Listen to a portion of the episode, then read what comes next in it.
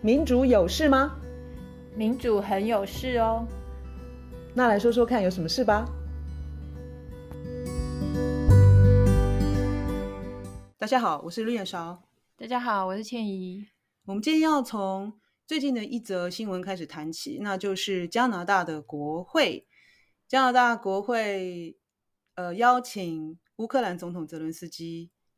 就是到到他们就是现身国会嘛，然后那个议长就很高兴的介绍说，哦，我们在场有一位乌克兰战士，当时为了呃争取国家的独立，对抗那个俄军哦，巴拉巴拉，他没有太多的时时呃时代背景的解说吧，他就很简单这样解释，对，就说他是个英雄，然后就全场起立鼓掌，时间非常非常的长。然后，然后结果，哎，怎么回事？那个议长后来道歉下台呢？对，因为后来发现这位九十八岁的大家起立鼓掌的这个九十八岁的人，他是一个大纳粹，他是一个纳粹，他是乌克兰那个时候，其实绝大多数的乌克兰在乌克兰的士兵在二战的时候，他们是打纳粹的，可是有一小部分。他们是加入纳粹，比例小，算小，比例非常小。嗯、然后他就是那个比例里头的，他是站在纳粹那边，然后是帮忙，就是很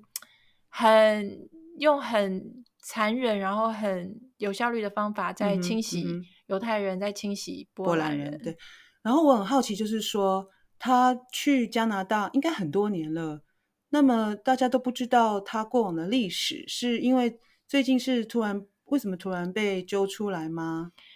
这个事情后来这件事情是被渥太华大学有一个政治系的叫做叫做 Evan 呃 Karachevich 这之类，我不会就是名字音节很多的，他是他第一个发现的。然后他发现这个人，这个人是一个大纳粹这件事情。可是像台湾的媒体，至少我们看到的是台湾的媒体比较把这个事情当做一个。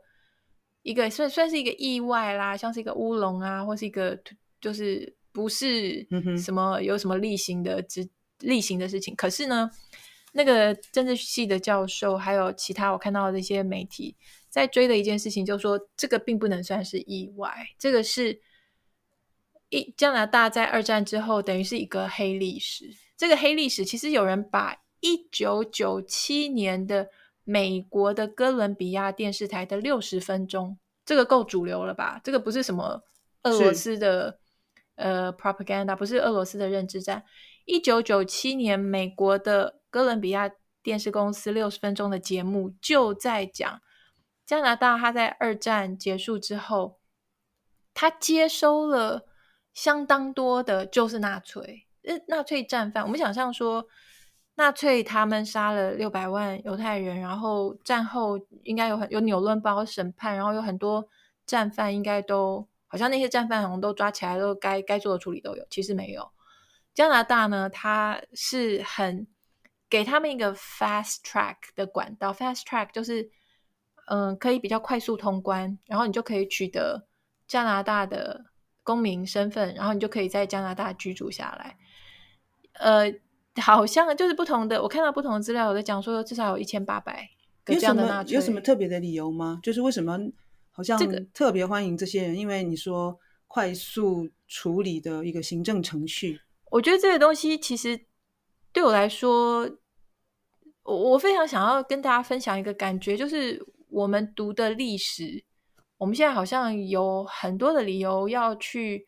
思考跟怀疑一下，我们读的历史，它那个角度，就是那个史观，那个史观是非常的站在一种西方，然后要美美化西方。为为什么这样讲？就是我我也忘了忘了哪一集啦，反正我们以前讲过类似的，就是我们反共反共反共，我们反共共共是共产主义，共产主义是一种经济生产的方式，就是经济生产的，就、嗯、是这个经济。反共，他要让出来的位置就是不可以有共产主义，所以我们要有资本主义。把讲共产主义很可怕，很可怕。然后我们要有资本主义，然后要资本主。可是我们经常把反共把它对应到的是民主。我觉得这里头已经动了一些手脚，就是让大家觉得说共产主义很可怕，然后资本主义很棒，但是又不好说说啊，资本主义很棒，所以就直接说反正就是反共就是民主。我现在有一点点觉得这个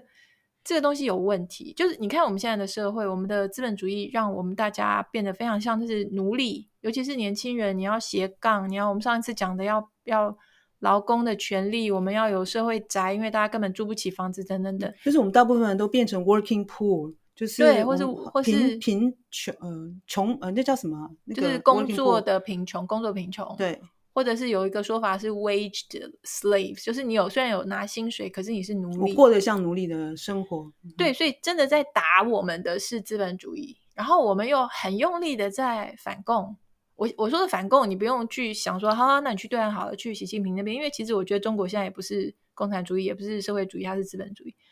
所以我觉得当时那些历史的描述，它有很大问题，就是事实上，我记得我们在一百一十四集的时候有讲那个反绥靖这件事情，就是二战历史，西方这些我们讲说这些民主、人权、自由的这些国家，不管是美国、英国、法国。他我们的历史告诉我们说，他们打纳粹打得很用力，可是事实上，历史上看挖进去看，他跟纳粹的关系其实是有一点暧昧。那一集我们就讲了，就是他跟纳粹的关系是，他无论如何，他绝对不要的就是共产主义。所以当面对的是不管是俄罗斯，呃，或是苏联，或是中国，就是有。社会主义那个时代啊，就是有社会主义、共产主义，那些劳工劳工站起来，然后广大的这种势力是他们第一个要打的，就是设定了主要的敌人之后，对，其他的他们反而就帮他稍微隐隐隐秘一下的，或者是擦脂抹粉吗？对，就变成说纳粹的罪没有那么的，其实没有那么的大，只是他或者是他们只是刻意不讲吧，因为纳粹还是人类历史上面很恐怖的一段一段呢、啊。对，这有有点有一点点双面的那种感觉。他的他呈现出来是他是打击纳粹的最英勇的，嗯嗯嗯，然后最努力的，最绝对不容许纳粹，嗯、因为所以战胜就是把把纳粹打打败。对，但是你看这个历史，加拿大这个历史，它其实非常可怕。他说加拿大那个时候啊，他假如说你是一个呃犹太的生还的，然后要逃到加拿大。你会受到的一些就是关卡限制或要求，对，都还比较都还比较困难。可是如果你是纳粹的话，这个有一个人他说，你如果是纳粹的话，他说那时候最方便的方法就是把你手背上的那个纳粹 SS 的那个刺青修出来，这个就让加拿大相信说你你非常的反共，你非常的反共，那你就可以快速的进入加拿大，这是非常令人吃惊的事实。对，然后我看到的数字就是有的说一千八，有的说两千这样子的纳粹跑到加拿大，然后其中有六百是乌克兰，乌克兰这 OK，这这个地方来自乌克兰，所以那段那段历史，然后像这个九十八岁的这个人啊，我看到一个我觉得蛮有感触的是，有一个访谈是呃在访问针对这件事情，嗯，在访问一个他自己年纪也不小的一个人，在讲这个九十八岁的这个。乌克呃乌克兰纳粹，然后在加拿大国会受到起立鼓掌这件事情。那这个自己年纪不小的这个人，他的名字哎，我没有记下来。他说他有一个在个人层面让他非常心痛、愤怒、愤怒的一件事情，就是他自己的父母亲算是广义的纳粹生还者，就是应该是犹太裔，然后纳粹生还者。那他当他知道这件事情的时候，他看到这个纳粹。好好的活到九十八岁，他说这件事情让他心痛，就是那个去伤害了这么多这么多六百六百万犹太人被他们杀死，然后是用非常残暴的方式杀死，然后有些虽然没有杀死，也变成难民，也是流落他乡等等等。可是这个这个战犯，他是好好的让加拿大政府就是张开双臂迎接他，然后在加拿大就是安度。余生，然后还有呃站上台当英雄的机会。对，然后这个九十八岁的这个，他绝对不是一个悔改了的纳粹，因为因为在二零一一年的时候，一个算是部落格吧，在一个等于是这个呃乌克兰那个时候，乌克兰那个时候在二战的时候，有有一群叫做格格利西亚，可能叫加利西亚翻译。他们就是是一群志愿军，他们就是加入纳粹，然后是杀害犹太人、杀害波波兰人。那这九十八岁的这这一位，他就是加加入这个志愿军。然后在二零一一年的时候呢，这一群人，这群在二战的时候的这群人，他们的一个刊物、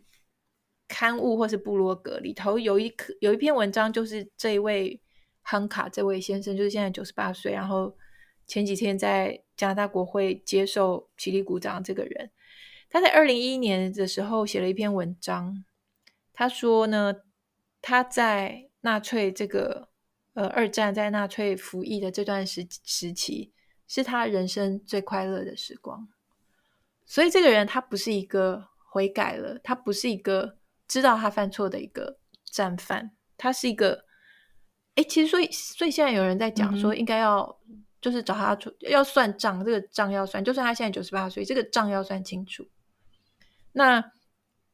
他那个时候呢，那个那个文章他就说，那当时。这样的乌克兰人，他们就是已经是非常的歧视波兰人，非常的歧视犹太人。所以当纳粹的军队到的时候，他们算是欢欣鼓舞。然后他们的上司就是那个志愿军啊，那时候乌克兰这一群志愿军就是加入纳粹的志愿军，他们的头其实是一个叫做 Himmler，Himmler 是一个纳粹，我们都有时候会听到的那个 Himmler。他是在纳粹的时候担任内政部长，然后是那个 SS 就亲卫军的全国领袖。这个 Himmler 他告诉乌克兰这些志愿军说：“啊，我会我会准许准许你们去清洗犹太人，不过你们也刚好只是在像在做你们本来就非常想要做的事情。”所以这个是一段可怕的历史。那这段可怕的历史在乌克兰很，我觉得很。悲哀的是，就是那样子的一个极右，然后极端的新新纳粹。为什么我们到今天，当我们讲到乌克兰战争的时候，我们可以可能多多少少，我们还是会听到新纳粹这个词，或是极右啦，或是，是啊，因为其实我们也不是很清楚要怎么处理这个议题。俄俄国人说，他们要打这个仗，就是因为他们要清洗在乌克兰的纳粹分子嘛。然后呢，去年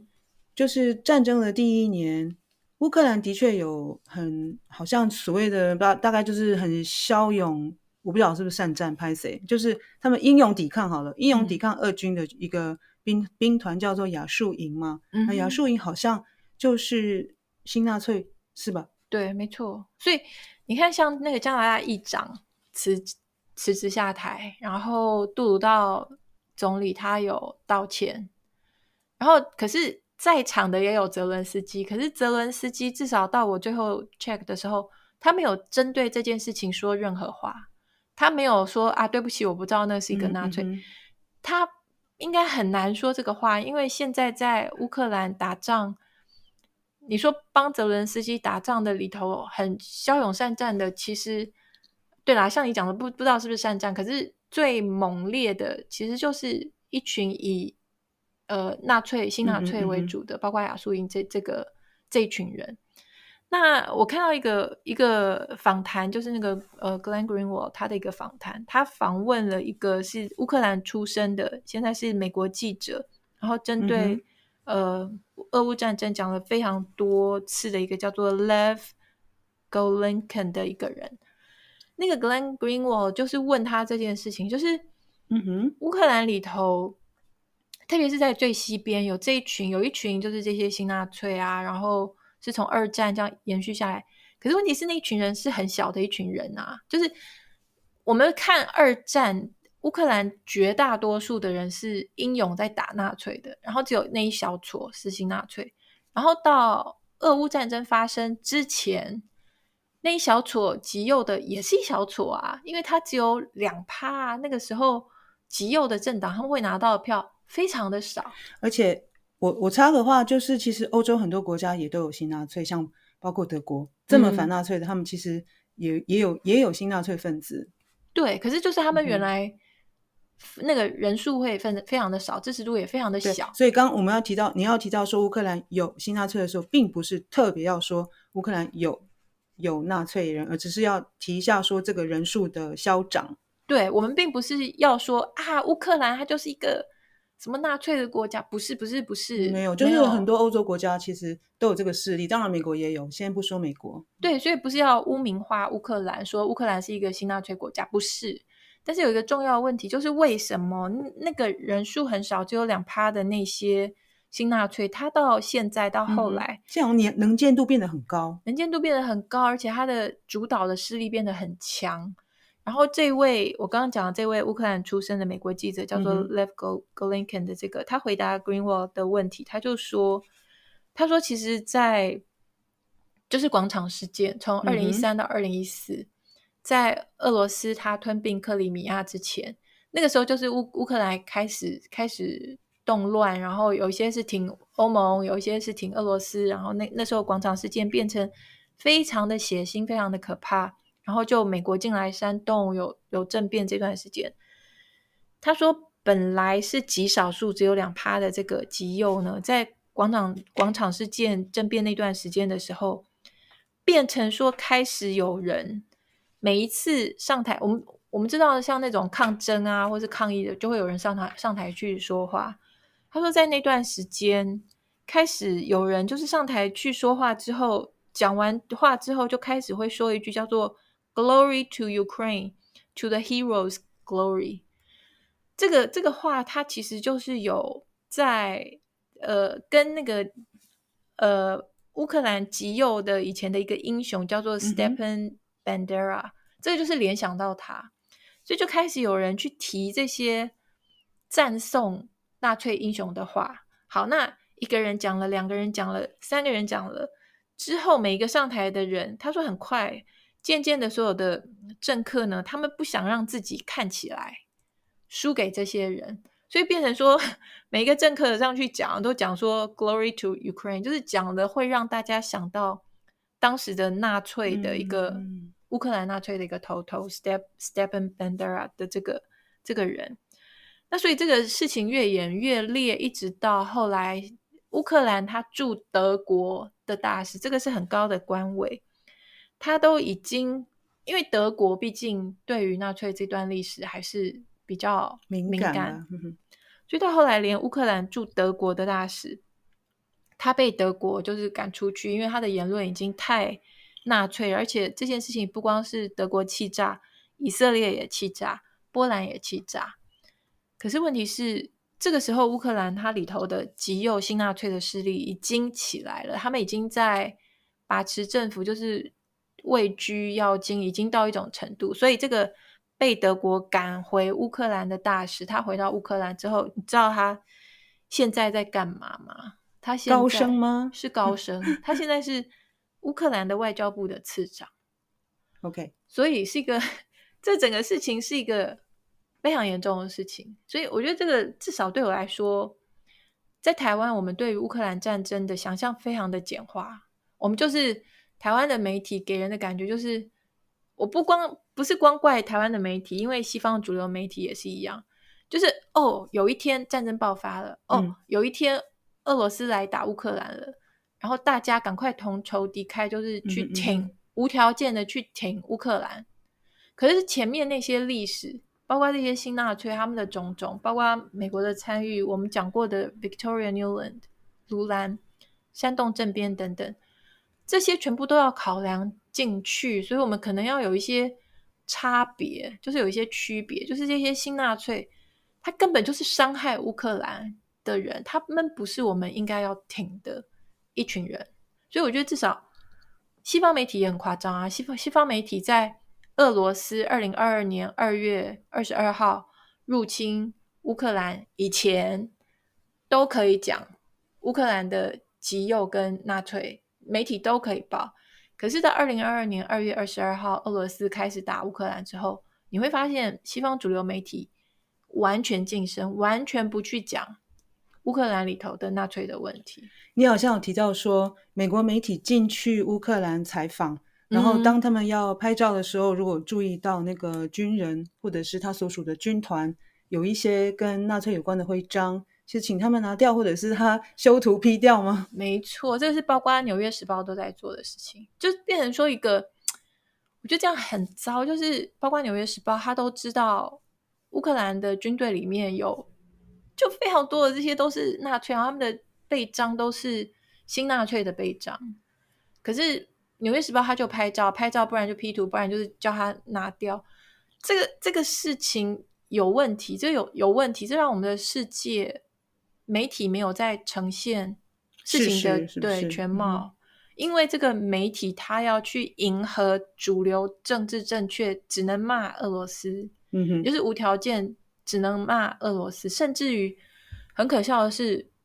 这次加拿大议长辞职嘛，嗯、就是做这件荒谬的事情之后，然后杜鲁道总理他也有道歉，对，他道歉，然后就在讲说，哦，这个真的是很不幸，然后我们国家发生这些事情，然后对于。犹太社人社区等等，我们真的是非常的道歉。接下来他讲的就是，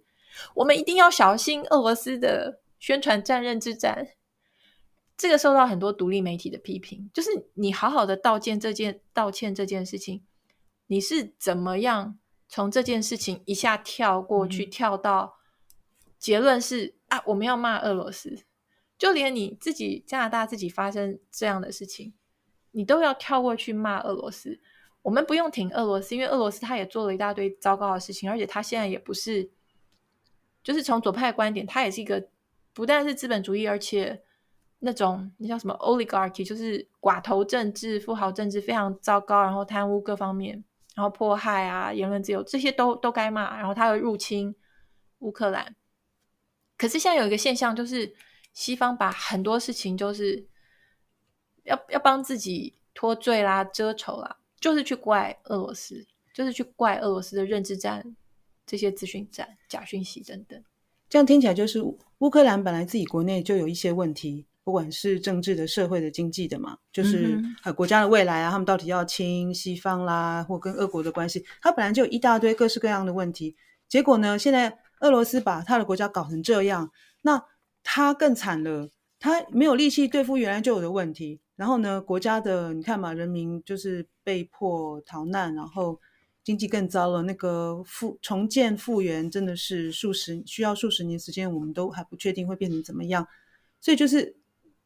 这个战争可不可以赶快停止下来，其实才是最重要的，而而不是说什么我们要把谁打趴啊这种这样子的目的吧？没错，没错。就是我觉得西方他们美国带头北约，他们一直都还没有要停手，就是还是继续在让战争升高。然后乌克兰真的已经被打趴了啦！乌克兰的人口好像，哎，我那天看到说连连两千万，好像在两千万左右，比台湾还少。就是人不是死了就是逃了，所以这个国家是已经被打趴的一个国家。然后它的。各式各样的污染，它的农地啊，它的现在有贫铀弹，有集束弹，就它是一个被打趴的一个一个国家。而现在进去打仗，希望打趴的是另外一边，所以这个战争还会再持续。还有你刚刚提到说那个乌克兰受到的那些伤害，嗯，不要忘记，它不是只有它这个国家受到很大的伤害，当然对他们人民来说很很痛苦，嗯，因为不管是说土地嘛，环境受到的那个破坏，嗯、可能也是数十年之后。他们要承受的，不管说去改善啊，或者对，对，那更不要想，更你不要，我们不要忘了，就是说，它其实是很重要的粮食的生产国家。对啊，所以原先依依赖就是乌克兰的粮食的，呃，有有亚洲也有非洲国家，对，可能很可能现在受影响，接下来会继续受到影响吧。对，所以其实就连现在你说的这个情况，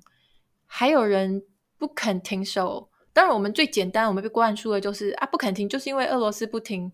但事实上，西方的我们一再强调的军火商啦、军军工复合体啦、美国的新保守主义这些人，他们不断希望战争升高，一个就是要削弱俄罗斯，一个就是有钱赚。这个这两个最大的原因，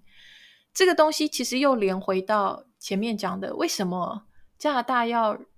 接纳张张开双臂接纳这么多纳粹？这还是回到一个资本主义在捍卫资本主义，所以他反共反这么用力，反到用力到什么程度？用力到我宁愿张开双臂去接受纳粹，我也不要去，就是说我的第一就是二战一打完，马上头号敌人就是就是共共产党，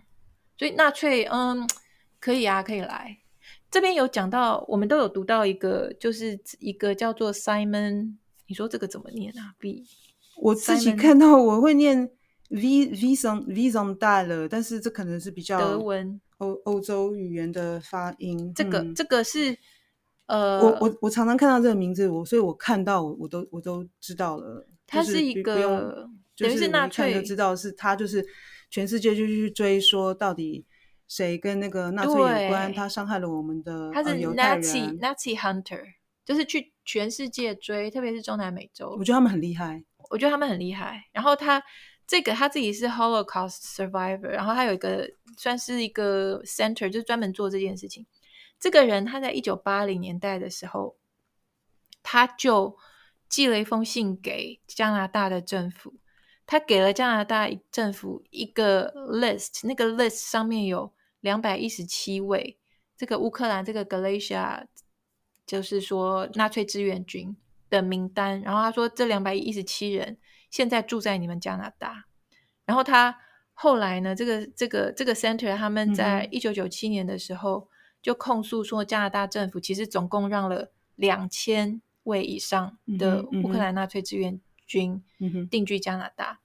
那这个这个加拿大政府没有给他们任何的回应。就加拿大政府就是，或者是跟他们讲说，哦，他们只不过是，嗯、呃，跟纳粹有关联，并不构成说他们就是战犯之类。Okay, 可是，可是，可是，就是研究杀人啦，你不要一直来跟我要这、嗯、这两百一十七人吗？是这样，他们应该有杀人，就是那个加拿大是用一个环，就是嗯、呃，就是就是 play down 吗？就是把那个严重的程度放放的很低。加拿大政府说，mere membership in the SS。就是只不过是 SS 的一员，不能够证明说他就是战犯。但是 你再怎么看，这个都是很荒谬的一件事情。嗯、所以这个告诉你说，这个告诉你说他们的哎，其实他这个他他讲说这些事实，事实上维基 Wikipedia 是维基维基百科有哎，所以维基百科都看得到这些事情。所以这些事情是应该在加拿大也是大家都知道的事情了。对，所以我觉得这个一再就是连回到为什么纳粹，我我我们之前有讲过那个墨索里尼，他说最纯粹的纳粹其实就是国家跟大企业财团之间没有界限，所以资本主义这件事情跟纳粹是，哦，我现在真的觉得我好有兴趣要去把它搞懂。我觉得资本主义跟纳粹就是纳粹，他们基本上是互相是一一起的，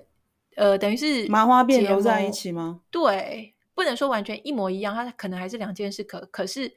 他们是联合起来在压迫其他的人，包括我们知道像福特啦、像奇异这些大公司哦。嗯、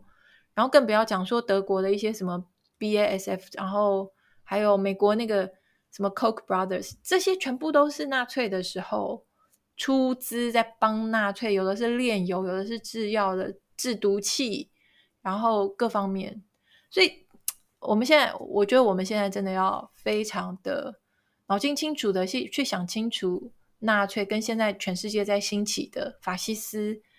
跟资本主义，他怎么样的想要误导人民，然后怎么样的说一套故事，可是他背后手牵手这方面的事情。那你觉得在台湾要如何看纳粹这段历史，或者是像你后来提到的嘛，就是他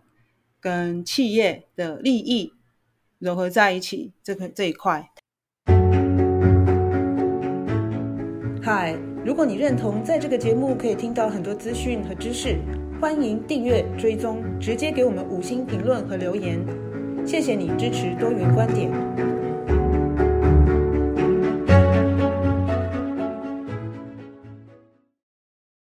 只能说，我觉得我们可以对我们历史课本对于那段历史，嗯、呃。的写法跟我们学学的历史啦，我觉得我会建议我们可以开始有一些疑心，因为我我觉得我现在开始变得非常好奇，因为我会觉得那个史观是不是在好奇跟存疑就对了，好奇跟存疑，但是我还没研究嘛，我也不能讲太多，我没有没有太多能讲，但是我觉得跟资本主义这个这个关系好像有一点。值得我们来更深入的去研究，这样。因为当你跟我说你对于那个加拿大国会发生这样的事情，你很有感，然后要来讲一集的时候，非常非常巧的就是台湾这几天，嗯，就是好像有一个其实是警察，就是有点像治安事件吗？反正就是警察那边就是说，台湾有民众拿着那个纳粹 SS 那个旗帜，嗯，到那个欧洲学校在那边，反正就在欧洲学台台北的欧洲学校前面那边摇旗子，然后、嗯、呃，台湾的法院就是没有没有，就是在台湾这个没不是犯罪行为。在台湾，就是法院判决说，他这是属于言论自由的范畴。嗯哼。然后我也觉得很有趣，就是说啊，我们台湾没有仇恨 仇恨犯罪。当然，我就在想说，因为我们台湾人没有纳粹历史，我们没有这段历史啦，我们没有，嗯、我们不会有共感嘛。嗯，对。但是，对你自己觉得我们那纳粹就是离我们很远，是不是？就是你自己有有感觉吗？我觉得纳粹，但但我们不是。自己，我们是不是自己的？就是包括我们的祖先，并不是自己体体验了纳粹的那一段。但是台湾也有台湾的，譬如说白色恐怖，所以我们有不一样，但是有共同点的一些历史。所以像我们刚刚讲到那个 Nazi Hunter 那个那个人的时候，嗯，你有跟我讲说你有感的部分？对啊，其实我有感觉也是从那个老兵来的，嗯，就是你看到一个九十八岁的人。你想想看哦，那些国会的助理一定是不知道那段历史，才把他邀请到国会来吗？嗯，可实际上他就是一个老纳粹，对不对？对，他就是搞不好他他真的有很涉及战战争罪，我们不知道，因为他还没有受审啊，嗯、或者对。而且你刚刚有提到说，哎，既然现在我们知道他的过往，要不要来算账？你刚刚有提到算账，对对对，所以我觉得很有趣，就是说以色列他的那个 Simon Wiesenthal 的那个中心，嗯，他可能还有一些有就是周围的中心，因为。我记得这个新闻出面的是 Friends of Simon Wiesenthal Center，所以可见他有好几个就是周围的这个组织，然后还有周围的中心，他们的名字常常出现，所以我已经知道这个人了。就是他到处，只要他们发现有人是纳粹的遗党遗许，就是。那叫遗党吗？就是反正就是以前曾经参加过纳粹党羽嘛，就是反正就是就纳粹就对了。就战后之后跑跑跑跑到别的地方，然后重新重新生活。我不晓得他们是不是要隐姓埋名，不知道。很多都是说，这这很像电影的情节，就是这个中心就是，我就给你抓到我，我就是我就是知道这个老阿公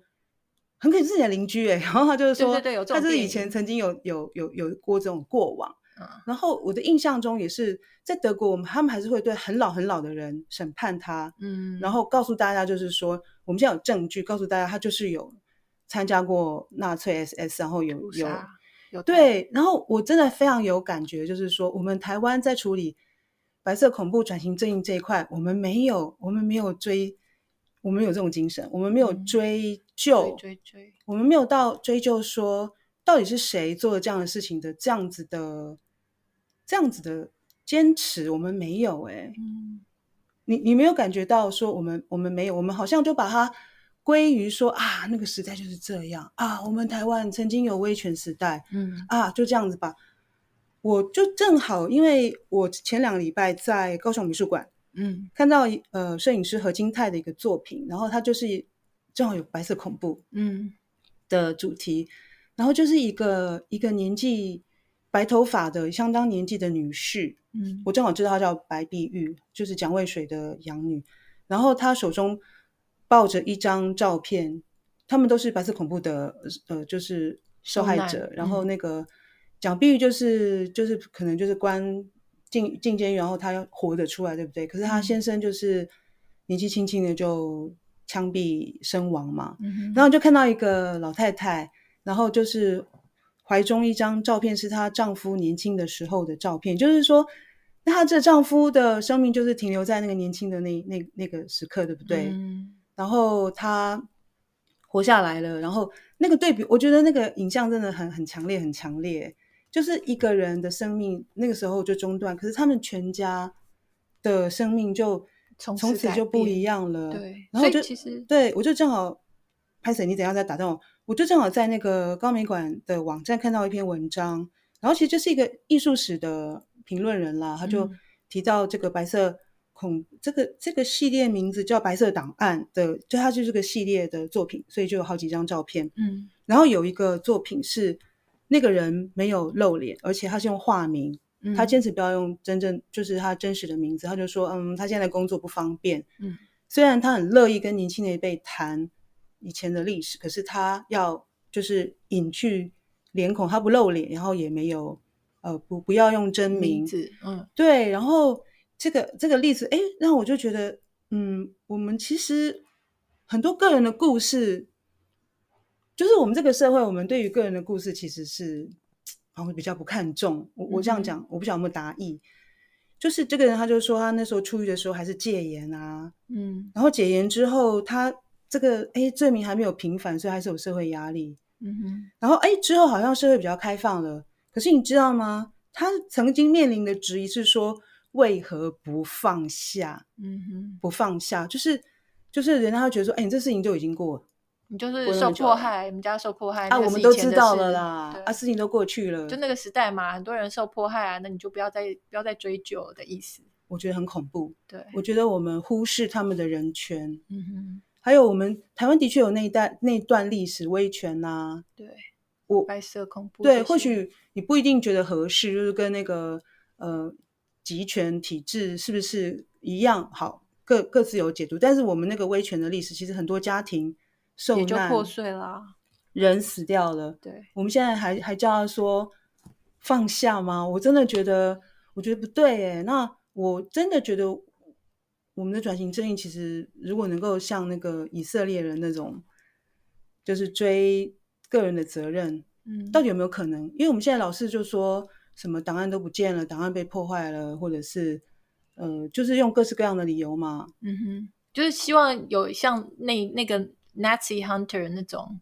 我觉得，我觉得我们的转型正义可能，我是觉得缺这一块，所以我觉得有有有做下去的必要。然后你看东德的历史也是啊，他们那他们就是秘密警察的档案公开，嗯哼，然后这个部分我们真的我们真的没有啊，所以可能这个是需要加把劲做的事情。我会觉得说我们忽视了他们个人的人权啊，那对啊，受害者的对。对对对，然后而且我觉得，当我们知道过去